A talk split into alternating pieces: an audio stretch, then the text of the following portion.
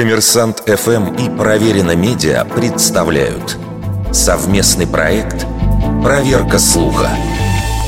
Правда ли, что в Японии зарплату мужа переводят на счет жены – о японском обычае, в соответствии с которым зарплата мужа для удобства чуть ли не сразу перечисляется работодателям жене, часто пишут на различных форумах, порталах и в подборках фактов о стране восходящего солнца. Где-то и вовсе говорится, что эта практика закреплена в законах, и у женатых японцев вообще нет банковских карт. Правда, эти утверждения встречаются в основном в русскоязычных соцсетях, и появились они совсем недавно. В англоязычном же сегменте интернета обычно спрашивают, правда ли, что мужья в Японии сами отдают женам заработанные деньги. И это действительно по большей части правда. Согласно статистике, трое из четырех японцев отдают женам почти всю зарплату, оставляя себе небольшую сумму на мелкие расходы. Она даже имеет специальное название – окузукай. Объясняется это тем, что в Японии управление домашними финансами – традиционно женская роль.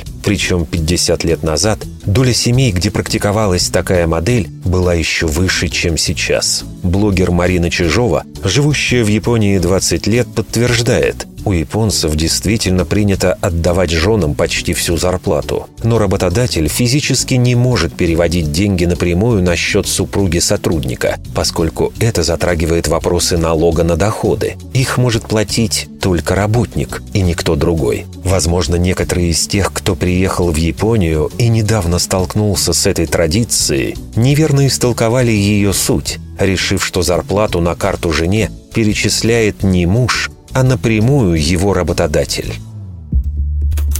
Вердикт. Большей частью неправда.